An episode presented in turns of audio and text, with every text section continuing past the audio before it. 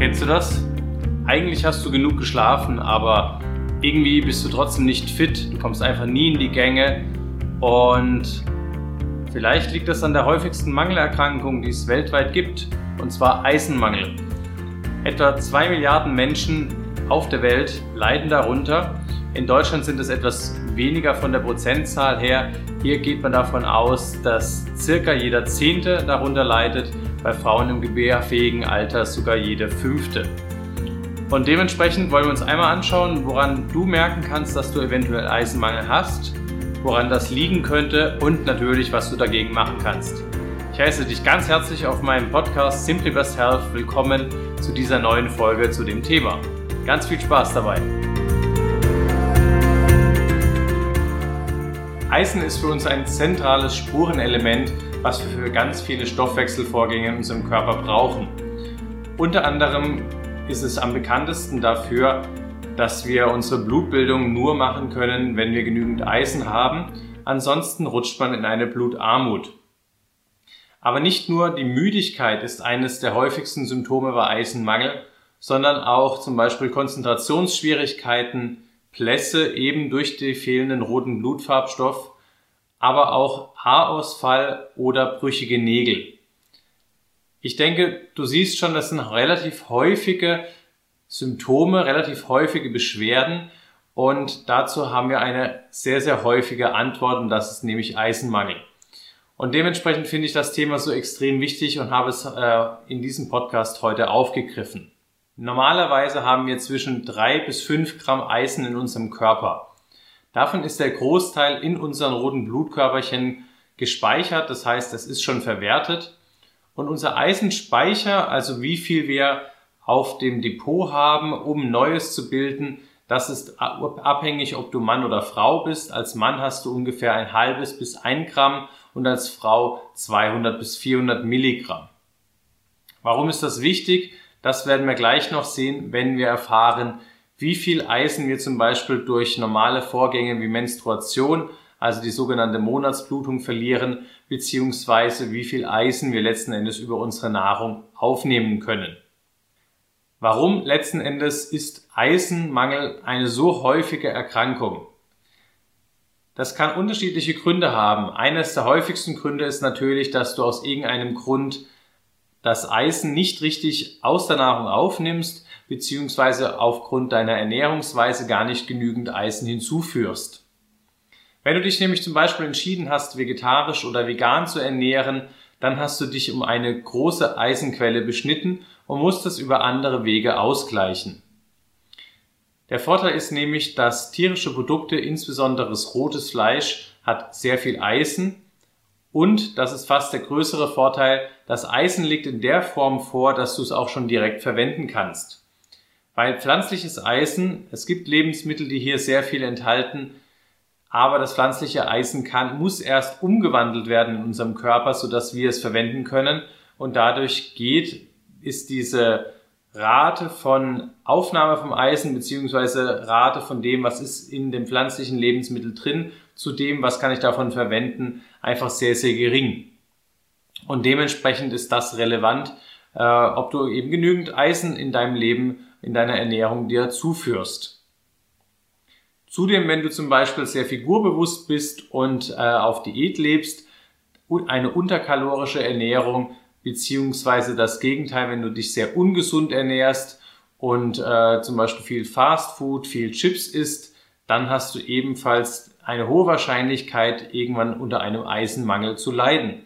Zudem gibt es auch Situationen, in denen du einfach mehr Eisen brauchst. Generell Frauen im gebärfähigen Alter, das heißt mit Monatsblutung, benötigen in der Regel mehr Eisen. Frauen in der Schwangerschaft, Sportler und Kinder und Jugendliche benötigen in der Regel eine gewisse mehr Menge an Eisen als der Rest. Ein weiterer Grund ist letzten Endes dafür, dass du Eisenmangel haben kannst, dass du zu viel Eisen verlierst. Und verlieren tust du das in der Regel immer dann, wenn du in irgendeiner Weise Blut verlierst. Das kann natürlich sein, wenn du eine zu starke Monatsblutung hast. Das solltest du auf jeden Fall mit deinem Frauenarzt abklären. Es kann aber auch sein, dass gerade bei älteren Menschen findet man das häufig, eine Blutarmut eine versteckte Ursache dafür sein kann, dass es eine sogenannte Sickerblutung im Darm zum Beispiel gibt. Bei Darmkrebs wäre das zum Beispiel äh, ein Zeichen dafür. Das heißt, nochmal zur Rekapitulation, der Arzt misst bei dir Blut, dann stellt er fest, dass du eine Blutarmut hast und das Ganze kann insbesondere bei älteren Menschen eben darauf hinweisen, dass irgendetwas im Magen-Darm-Trakt nicht mehr in Ordnung ist und dementsprechend sollte man hier nach Absprache mit deinem Arzt zur Vorsorge gehen. Zudem gibt es auch sogenannte entzündliche Magen-Darm-Erkrankungen. Auch hier kann es dazu sein, äh, dazu führen, dass du eben mehr Blut verlierst beziehungsweise chronisch entzündliche Darmerkrankungen führen auch nicht zu selten dazu, dass du eben den, das Eisen aus der Nahrung nicht richtig aufnehmen kannst. Man sieht schon, die Gründe, warum du einen Eisenmangel haben kannst, sind sehr, sehr vielfältig. Das häufigste ist mit Sicherheit ernährungsbedingt, beziehungsweise bei Frauen im gebärfähigen Alter eine relativ starke Regelblutung. In der Regel reicht natürlich deine Ernährung aus, wenn du keine besonderen Belastungen hast, um den Eisengehalt zu decken. Als Mann bzw. als Frau im nicht mehr gebärfähigen Alter benötigst du oder verlierst du circa ein Milligramm Eisen pro Tag. Wenn du im gebärfähigen Alter bist als Frau, verlierst du hier sogar drei Milligramm pro Tag. Und in unserer normalen Ernährung stecken circa 10 bis 20 Milligramm Eisen drin. Also angesichts an sich genügend, um diese 1 Milligramm beziehungsweise 3 Milligramm abzudecken. Aber was man nicht vergessen darf, ist, dass wir nur maximal 10 Prozent in der Regel aus diesem Nahrungseisen eben aufnehmen können. Das kann in Notsituationen beziehungsweise bei Eisenmangel auch dann mal hochreguliert werden, sodass wir mehr aus der Nahrung aufnehmen. Aber so die Grundumwechslungsrate sind circa 10 Prozent. Und dementsprechend wenn du jetzt eine Frau im gebärfähigen Alter bist, benötigst im Prinzip drei Milligramm Eisen pro Tag, nimmst 10 bis 20 Milligramm in der Nahrung auf, davon hast du aber nur 10 Prozent, was du aufnimmst, dementsprechend ein bis zwei Milligramm, dann hast du jeden Tag ein bis zwei Milligramm zu wenig Eisen aufgenommen. Ich hoffe, das war jetzt nicht zu kompliziert mit den ganzen Zahlen, aber de facto bedeutet es einfach, wenn du außergewöhnliche Belastungen hast, reicht es in der Regel nicht unbedingt aus, was du aus der Ernährung eben an Eisen aufnimmst. Jetzt ist natürlich interessant, welche Lebensmittel enthalten denn relativ viel Eisen, wenn du das Ganze auf natürliche Art und Weise ausgleichen möchtest, beziehungsweise gar nicht erst in Mangel kommen möchtest.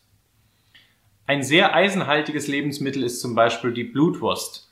Blutwurst ist mit Sicherheit nicht jedermanns Geschmack, aber es enthält 30 Milligramm Eisen pro 100 Gramm Blutwurst. Und das ist schon relativ gut, weil wenn du dich daran erinnerst, dass deine Tagesdosis letzten Endes bei einer normalen Ernährung bei 10 bis 20 Milligramm liegt, dann bist du bei der Blutwurst natürlich schon bei einem sehr hohen Prozentanteil.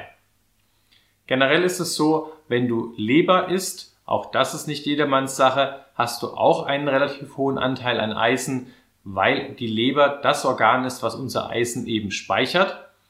Und das nächstbessere wäre dann eben rotes Fleisch. Weißes Fleisch enthält auch Eisen, allerdings deutlich weniger. Und dementsprechend, ja, deswegen ist das äh, weiße Fleisch auch weiß, weil es eben diesen roten Farbstoff des Eisens eben nicht enthält. Bei den vegetarischen Lebensmitteln führt die Weizenkleie mit 15 Milligramm pro 100 Gramm äh, Nahrungsmittel und gefolgt davon zum Beispiel von den Kürbiskernen, die enthalten ungefähr 11, beziehungsweise Pinienkerne sind auch nicht schlecht. Tofu, was ja sehr, sehr häufig in der vegetarischen Ernährung verwendet wird, ist mit 5 bis 6 Milligramm auch noch akzeptabel.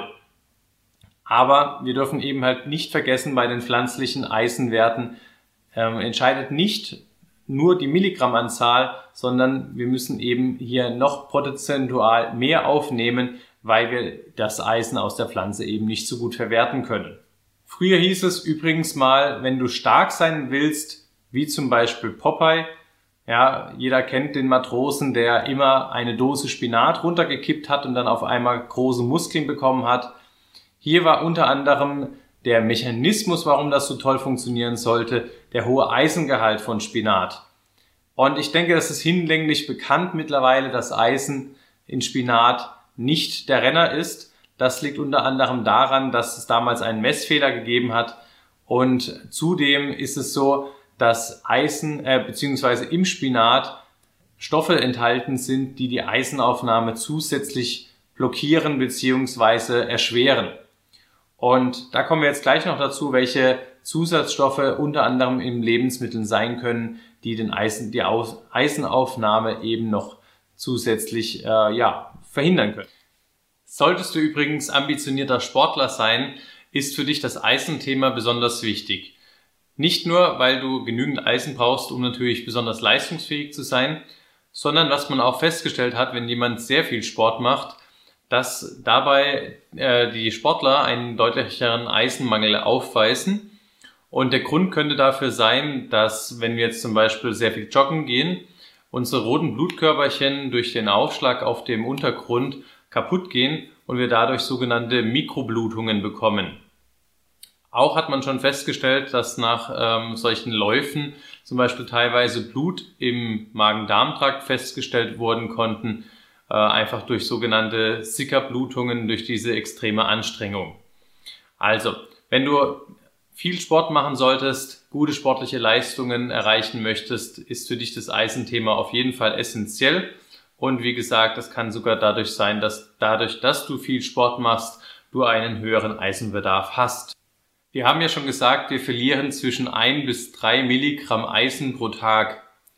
Wenn du Blut spenden solltest, was ich für sehr, sehr positiv halte, weil wir wirklich mehr Blutspenden brauchen, dann verlierst du circa 250 Milligramm Eisen durch diese Blutspende. Das heißt, es ist definitiv nicht unerheblich, weswegen auch meistens Eisentabletten nach der Blutspende ausgeteilt werden.